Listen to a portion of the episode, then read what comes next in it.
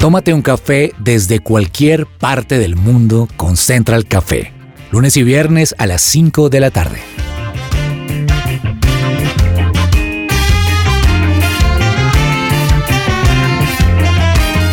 You make me shake, Holy Spirit. Hola, ¿qué tal a todos? Qué rico que nos estén acompañando hoy, qué rico acompañarlos a ustedes tomándonos hoy un buen café. Y tengo una mesa muy chévere hoy, está conmigo Lina Balbuena. Lini, es que rico tenerte hoy en, en- en esta mesa, en esta compañía. No, muy feliz yo de estar aquí de verdad compartiendo y gracias a ustedes por siempre ser tan bonitas, ¿no? Tan profesionales, tan inspiradoras. Súper, bueno, y Laura Orjuela también está con nosotros hoy acá. Hola Ani, bueno, muy feliz de estar nuevamente aquí en la mesa de Central Café acompañándolos a todos con un tema muy bonito como es el tema de las mascotas salvavidas. Así es, mascotas que salvan vidas y, qué ironía, yo de fuera de micrófono les estaba contando que definitivamente Dios sabe cuándo pone cosas en el camino de uno. Eh, empezamos a armar este programa días antes de perder a mi mascota y hoy quiero que este programa sea un homenaje para todas esas mascotas que han salvado vidas, mascotas que además siguen estando en la vida de cada uno de nosotros, pero también para esas mascotas que, que se han ido y, y Y, que todos aquí llorando por Manolo. y que nos marcaron. Este es un, un homenaje a Manolo que lo perdí hace muy poquito y bueno, a todas esas mascotas que, que se han ido. Ustedes quédense ahí en Central Café a tomarse un cafecito con nosotros en este programa que va a estar muy interesante.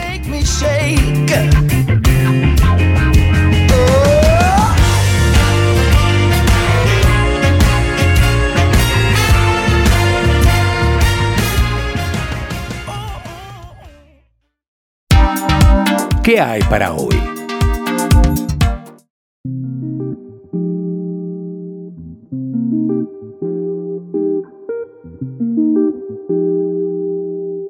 Bueno, y entonces hoy, como les comentaba al inicio del programa, en el saludo, cuando los invité a tomarse un rico café con nosotros, les decía que vamos a hablar acerca de las mascotas, de ese poder que tienen las mascotas para acompañarnos, para salvarnos en muchas ocasiones y de esa importancia que, que tienen en nuestras vidas. Hay algo muy chévere que encontré por ahí en un artículo que está mm, publicado en una de las de un- en una revista de salud del National Institutes of Health donde menciona que nada se compara con la alegría de volver a casa y encontrar un compañero leal. Yo creo que cada persona que tiene una mascota y, y sabe de qué estoy hablando, se remonta a ese momento en el que llegan a la casa de pronto después de un día muy difícil y ese animalito siempre va a estar ahí recibiéndolos con mucha alegría sin importar que haya pasado. El amor incondicional de una mascota puede brindar más que compañía. Las mascotas también pueden disminuir el estrés, mejorar la salud del corazón e incluso ayudar a los niños con sus habilidades emocionales y sociales. Es- son animales de verdad espectaculares que hacen parte de nuestras vidas, que marcan muchas situaciones y que nos ayudan a pasar y atravesar muchas situaciones por las que pasamos durante nuestra vida. Y creo, Lau, ahí también que hay algo muy importante y son esos beneficios de apoyo emocional que nos puede dar nuestra mascota. Así es, y pues Ani, les cuento que los beneficios de apoyo emocional de una mascota son muy muy importantes y está también la seguridad. Tener la seguridad de tener una mascota reduce los comportamientos de tensión que se pueden generar en algunas personas que presentan cuadros psicológicos con ansiedad y también ansiedad por separación, cuando hay pérdidas de familia, cuando hay pues divorcios y cuando hay rupturas amorosas e incluso procesos de duelo. Otro de los beneficios que tiene el apoyo emocional de una mascota es la compañía. La compañía de la mascota tiene efectos positivos en reducir comportamientos desagradables, con sudoración, taquicardia. Si eres una persona, por ejemplo, con algún tipo de fobia o ansiedad, tener una mascota puede generar este beneficio, como es la compañía y la lealtad que ellos tienen hacia nosotros. También el tercer beneficio es que la tranquilidad. Son los efectos placenteros, la sensación de bienestar que genera en el cerebro a través de un neurotransmisor que es la dopamina al tener la compañía de la mascota, donde se pueden tener varios beneficios emocionales de tener una mascota y de por sí pues el perro es el mejor amigo del hombre y de esta manera pues se puede tener tranquilidad y bueno, esperemos a ver qué más nos dice nuestro invitado el día de hoy.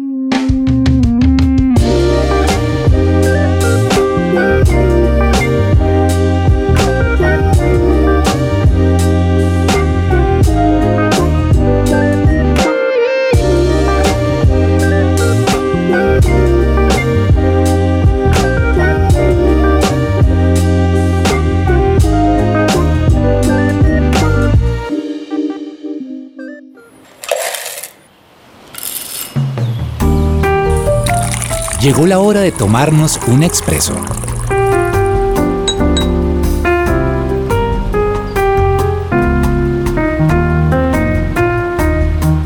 Bueno, pues entonces nos vamos a tomar hoy un café con el psicólogo Andrés Gómez, que eres un apasionado, dedicado tanto a su formación personal como profesional.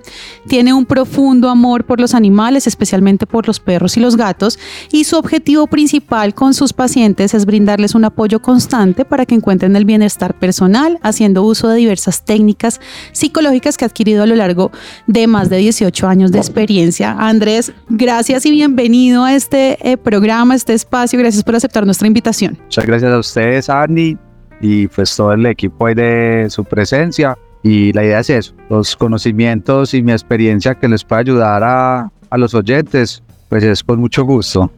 Bueno, Andrés, gracias. Pues entremos entonces en materia. Hoy nosotros estamos hablando de esas mascotas que salvan vidas, esas mascotas que llegan para hacer un apoyo emocional o también mascotas de servicio. Pero vamos a empezar con una pregunta y es, ¿en qué momento un animal establece una relación con un humano? ¿A qué se atribuye como ese match que hay entre un humano y una mascota? Pues mira, el hombre a lo largo de su historia siempre ha tenido la relación con los animales. O sea, desde todos los sentidos, desde cuando los, los nómadas se establecieron en tierras y entonces ya utilizaban el ganado para su comida, por ejemplo, o cuando utilizaban a los caballos para que ya las distancias se acortaran más, que ya no tuvieran que caminar. Entonces, digamos que eso está grabado en nuestro cerebro de que siempre vamos a, tener una relación con los animales. Y ya, digamos, la pregunta es, pues, si cuando, o sea, las personas que se ven lo cotidiano, es normal la activación de ese, cuando un perro te mira un gato te mira y tú digas, ay, qué tan lindo, yo lo quiero para mí. Entonces, eso es innato. Siempre va a haber muchas personas que va a surgir el impulso innato de que cuando ven un animal dicen como, ay, qué rico tenerlo y que sea mi compañía.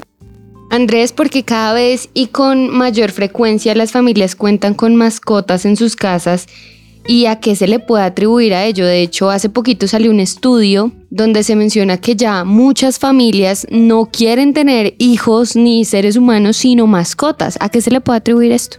La respuesta tiene varias aristas.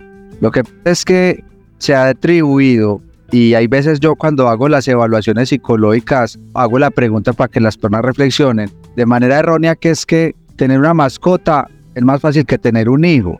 Pues entonces uno comienza, o sea, ahí, se comienzan a hacer una serie de cuestionamientos porque tener una mascota como otro miembro de la familia para tener otros sentimientos es funcional, pero lo que no es funcional es cuando yo estoy reemplazando a un ser humano por un animal. Entonces que mi perrijo, mi gato hijo, ya ahí la cosa hay que cogerla con pinzas y hacer una reflexión más profunda. Pero lo que quiero enfatizar es que tener la mascota como un miembro para tener otras emociones es funcional, digamos que está bien.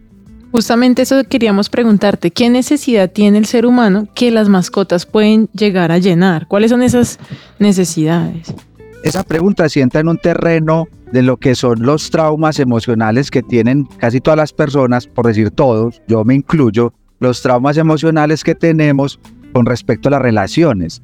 Entonces resulta que en los últimos 20 años se ha, se ha hecho muy evidente de que las personas tiendan a tener menos relaciones con otros seres humanos. ¿Por qué? Porque cuando uno se relaciona, sí o sí va a haber una activación de heridas. O sea, yo voy a estar a la expectativa si puedo confiar, si no me van a traicionar, si esta persona con la que me voy a, relacionar no me va a humillar o no me va a abandonar. Entonces, tema de mascotas co- comienza a cobrar fuerza cuando yo quiero evitar no tener o- o repetir o sentir esas heridas en otras relaciones.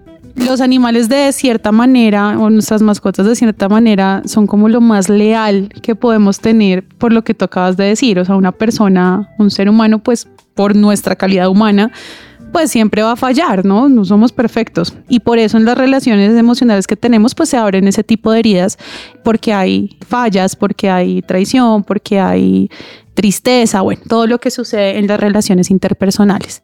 ¿Crees tú que esa es la razón por la que cuando hay un nexo, un lazo tan fuerte con una mascota, en el momento en el que hay una pérdida es tan doloroso, o sea, porque es como algo que fue tan leal, que fue como ese compañero, esa compañía tan fuerte para nosotros, el dolor que, que se atraviesa en ese momento es, es muy fuerte.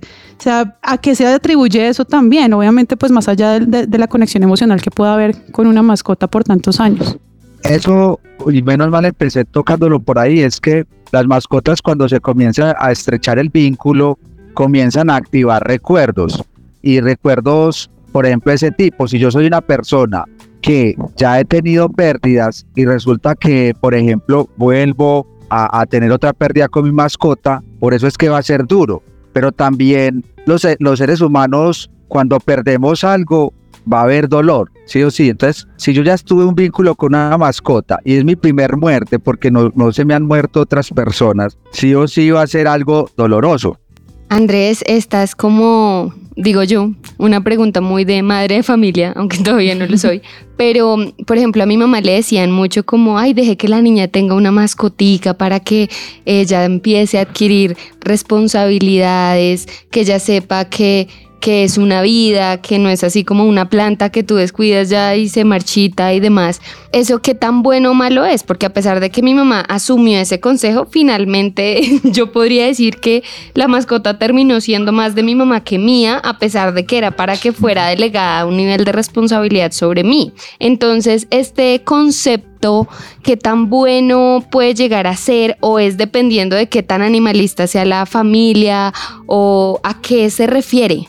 Es que, es que lo dices, como lo dices, es muy interesante, porque hay veces pasa que, que en las familias le dicen al uno, al hijo, tengo una mascota, y resulta que el que lo dijo se termina más encariñado que, que al que lo, se, le, se le iban a dar. Pues y a mí me pasa mucho en las evaluaciones psicológicas. Yo le dije a mi, a mi hija que tuviera una mascota y véanme aquí, soy con ella para arriba y para abajo pidiendo una evaluación para tener un certificado de apoyo emocional. Entonces, Sí, o sea, puede ser otra manera de adquirir responsabilidad. Eh, igual si no tienes la mascota, tú como madre puedes fomentar el que una, la otra persona, la hija, tenga responsabilidad, ¿cierto? Solamente es como, como una, un valor agregado. No es pues como que con la mascota es que ya una persona se vuelve responsable, pues porque ha habido casos de personas que tienen mascotas y literalmente las abandonan. Yo quiero hacerte una pregunta acá de eso que estás hablando y tocaste un tema muy importante que es las mascotas para apoyo emocional, que es de lo que estamos hablando hoy en el programa. Quiero que nos cuentes un poquito acerca de eso, de esas mascotas para apoyo emocional. ¿Cómo sé yo que necesito o que una de las, de las soluciones que puedo tener para los temas emocionales que estemos pasando es tener una mascota de apoyo emocional? O sea, ¿eso tiene alguna clasificación de temas emocionales y mentales para poder adquirir una mascota de apoyo emocional o simplemente es algo que se va descubriendo en un proceso de terapia? ¿Cómo, cómo funciona? Mira, hay ciertos diagnósticos que el tener una mascota de apoyo emocional ayuda mucho. Pero antes de adentrarme ahí, te respondo eso y es, para que una persona pueda tener una mascota de apoyo emocional, lo primero es que hay que hacer una, una prueba psicológica porque hay que comenzar a detectar síntomas. Por ejemplo, si hay ansiedad, si hay depresión, si hay estrés. Y después se hace una entrevista para comenzar a, a, complementar si se observa corporalmente y con otras preguntas de que la persona sí presenta el tema de ansiedad social, ansiedad por separación, ansiedad generalizada, si presenta depresión leve, moderada, grave o si presenta estrés agudo. Entonces, ante todo es una evaluación que se hace psicológica y también se deja la recomendación de que continúe con un proceso psicológico. ¿Por qué? Porque las mascotas de apoyo emocional que ayudan a contener cuando tus síntomas se presentan de manera muy... Es decir, una persona está teniendo un ataque de pánico y coge a su perro, se lo pone en el pecho y lo acaricia y respira. Ah.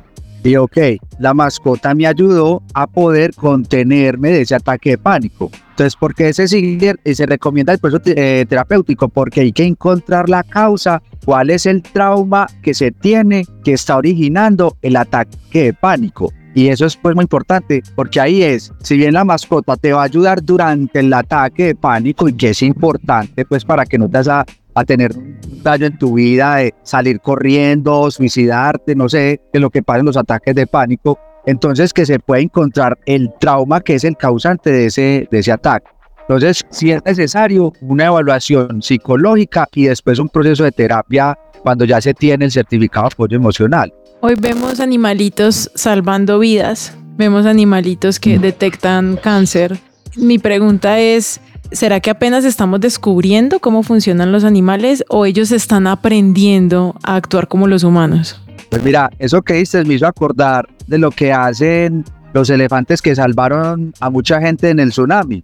Ellos sintieron que eso venía, que el tsunami venía, el terremoto venía días antes. Entonces, en esa parte, interesante cómo podemos aprender de que las mascotas de manera instintiva nos pueden ayudar en cosas que uno dice, que uno cree que son imposibles, que no se pueden hacer. Y ahorita que mencionaba el tema de la depresión, por ejemplo, en los depresivos se recomienda que tengan sí o sí un perro, porque en las evaluaciones yo detecto que el perro, eh, que salgas, que lo tengas que llevar a caminar, que lo tengas que hacer muchas cosas, a que te pone activo. Por ejemplo, un depresivo no se le recomienda un gato. Si no, se, o sea, un depresivo con un gato te queda durmiendo, se queda ahí echado, o sea, pues. Entonces, por ejemplo, para un ansioso, un gato es genial porque es la quietud, quédate quieto, ven, tócame, yo te toco, o sea, es- te invita a la quietud. Entonces, mira cómo es de importante que los animales de apoyo emocional dan esa invitación a que podemos tener ciertos estados. Es decir, si me imitas, vas a poder tener un mejor estilo de vida. Bueno, Andrés, ahí hay algo también importante y se nos está acabando el tiempo, pero no me quiero ir sin, no quiero dejarte ir sin que nos respondas esto y es, ¿cuál es ese efecto que tienen todas esas emociones que descarga el ser humano en una mascota? Porque de una u otra forma, cuando son mascotas de apoyo emocional, pues finalmente hay algo ahí que es como ese mm, refugio, esa descarga de emociones en un animal. ¿Hay algo que los afecte a ellos o hay por otro lado un entrenamiento especial para este tipo de mascotas? Sí, eh, ahí es un punto interesante porque hagan de cuenta que las mascotas tienen como un termómetro. Entonces, para el depresivo o el ansioso, listo, lo van regulando.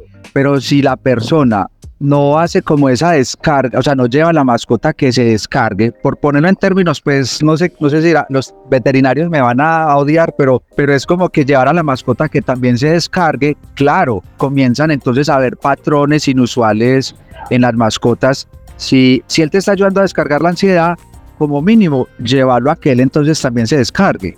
Por el tema de que es muy claro que las mascotas hacen un efecto electromagnético, pues energético. Ellos perciben, toman eso y después hay que ayudarles a que, a que lo, lo descarguen, porque si no, vemos mascotas, yo, yo sé que a cualquier persona le ha pasado, que se te tiran a morder, te ladran, o sea que hace unos comportamientos que uno dice, no, pero él no muerde, y yo sí, pero es que ya me clavó los dientes aquí, o sea, pues no entiendo. Sí, sí. Es- pero sí es importante, es importante también tener cuidado con la mascota y es, eh, es si él se carga con lo que tú tenías, tú llévalo también a que se pueda descargar o ha- haz algo, pero que también se pueda descargar.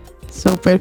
Bueno, Andrés, pues muchísimas gracias por habernos acompañado en el programa y por todo tu conocimiento y esos consejos que has dado también ahí para cuidar también de esas mascotas que están a nuestro servicio también. Bueno, ustedes también muchas gracias por la invitación. Bueno, yo creo que es un tema bastante interesante, ¿no? Y algo que aquí me, me encanta es remontarnos a cuando Dios creó el mundo, nos creó a nosotros y puso los animales a nuestro servicio. Y creo que hay un punto muy importante, o sea, definitivamente Él pensó en todo. Yo creo que las mascotas también son una idea de Él fabulosa, de cómo nosotros podemos tener un apoyo y obviamente siempre, siempre recordarles a todos los que nos están oyendo hoy, si ustedes tienen un tema emocional, por lo que sea que estén pasando, definitivamente siempre la primera opción será ir a Dios. Allá es donde encontramos todo el descanso. Podemos tener millones de amigos y de mascotas, pero solo hay algo que sana realmente y es, y es Dios, ¿no? Es que, Ani, hay algo ahí que me gustaría mencionar y es que incluso las mascotas nos dan apoyo emocional cuando hay muertes humanas. Si bien es cierto que ellos partan por su nivel de lealtad y de fidelidad porque porque por algo por ahí dicen que el perro es el mejor amigo del hombre. Sí. Y, y si algo tiene un perro es un nivel de lealtad muy brava y de acompañamiento muy fuerte con su amo. Realmente creo que ellos son los primeros en como en ayudarle a uno a exteriorizar el dolor ante una pérdida incluso de un ser querido.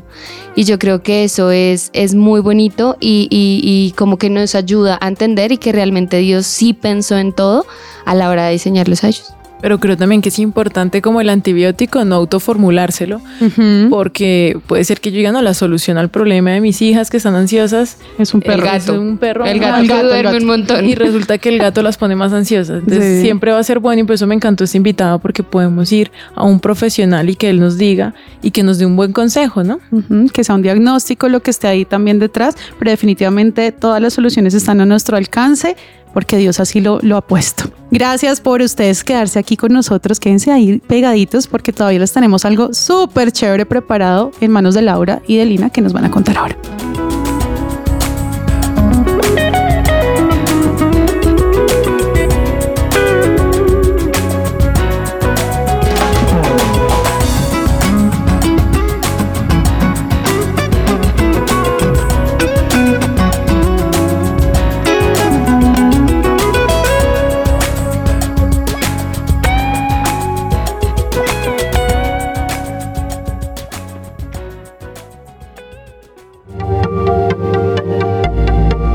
Te desconectes. Esto es Central Café. Su presencia radio.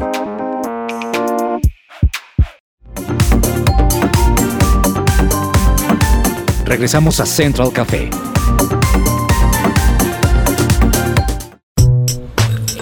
Tendencias dulces y amargas.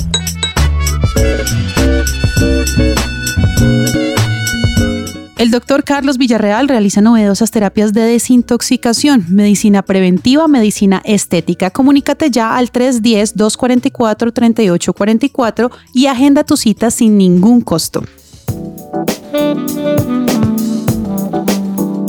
Y en mis tendencias dulces y amargas hay algo muy romántico de la vida y es que una pareja casada desde hace 69 años pasa el último día juntos tomados de la mano en un hospital.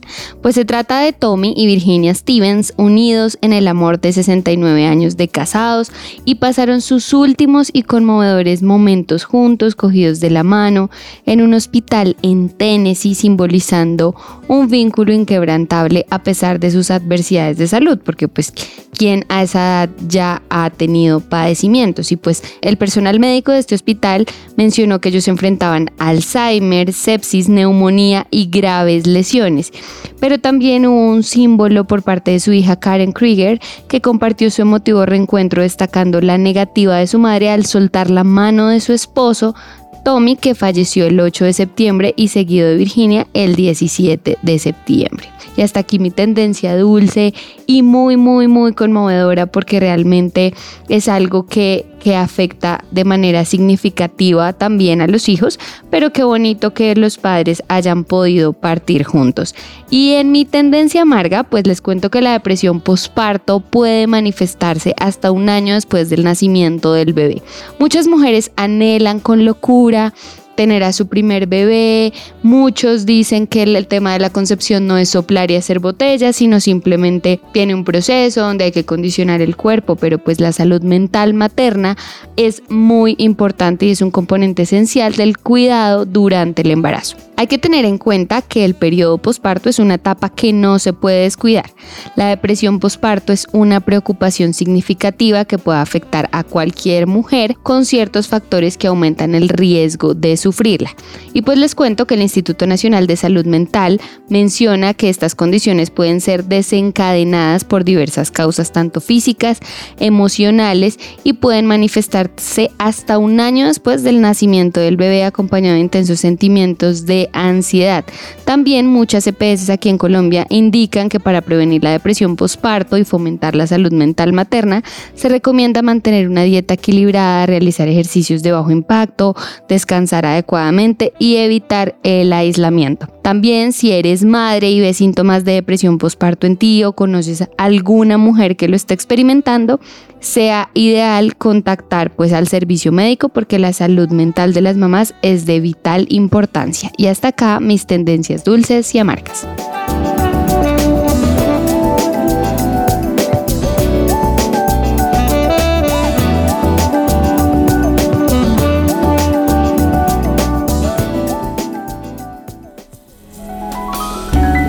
Central Café descafeinado.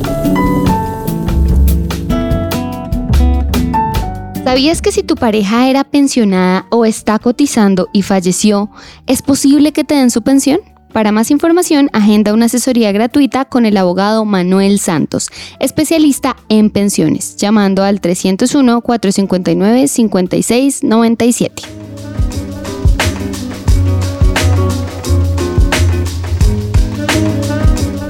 Pudieras elegir un superpoder, ¿cuál elegirías? Esta pregunta me la hicieron mis hijas después de una maratón de películas de superhéroes. Ellas lo estaban hablando entre las dos, analizando, comparando los poderes de uno y de otro superhéroe, miraban las ventajas y desventajas, sacando un poco los superpoderes de los escenarios idílicos de las películas, porque en las películas los protagonistas no tienen que comer o ir al baño o ese tipo de cosas. Por ejemplo, hablaban de volar, pero se preguntaban, ¿y si llueve? ¿Y si me cae un rayo? ¿Y si te estrellas con un águila o con un avión? Y decían, ah, mejor no volar.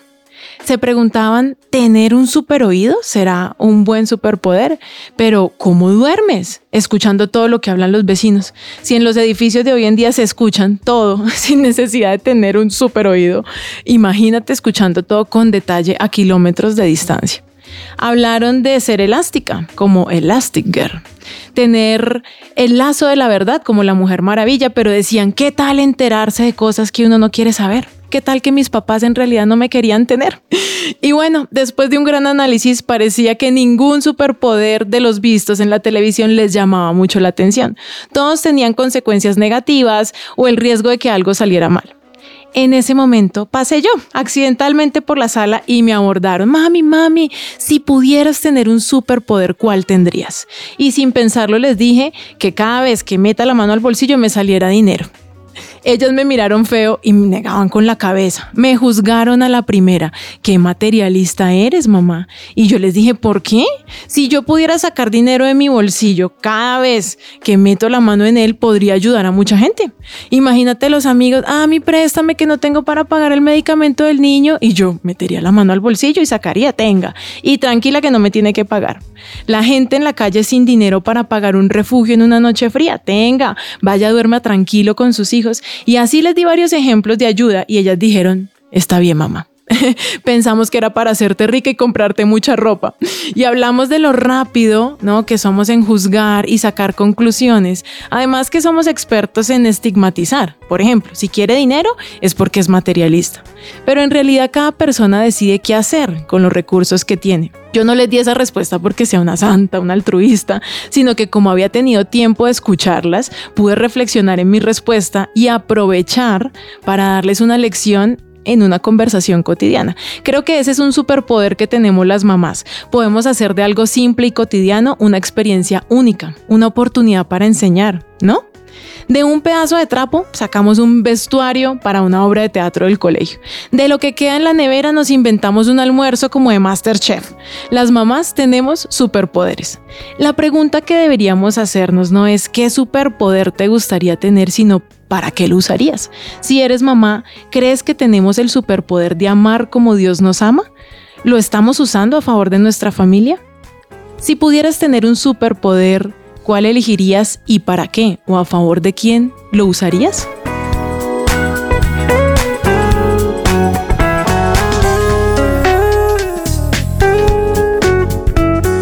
Llega seguro a casa, llega puntual al aeropuerto o viaja seguro a tu empresa. Ingresa a kangucare.co o escribe al 300 884 0994. Muévete con confianza.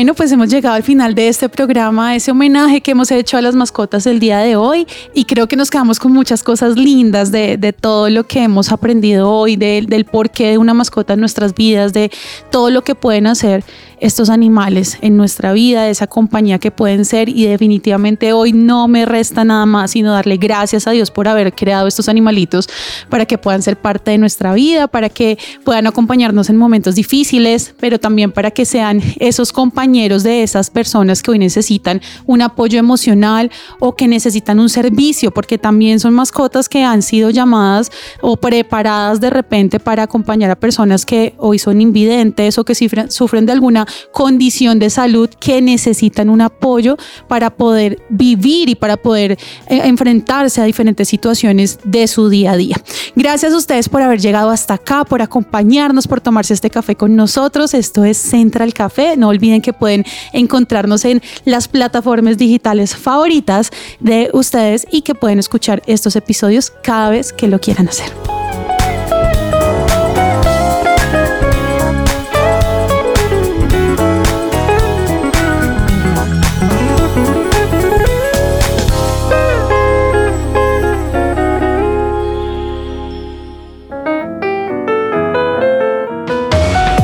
Central Café también está en su presenciaradio.com. Allí puedes encontrar el listado con todos los programas de Central Café en SoundCloud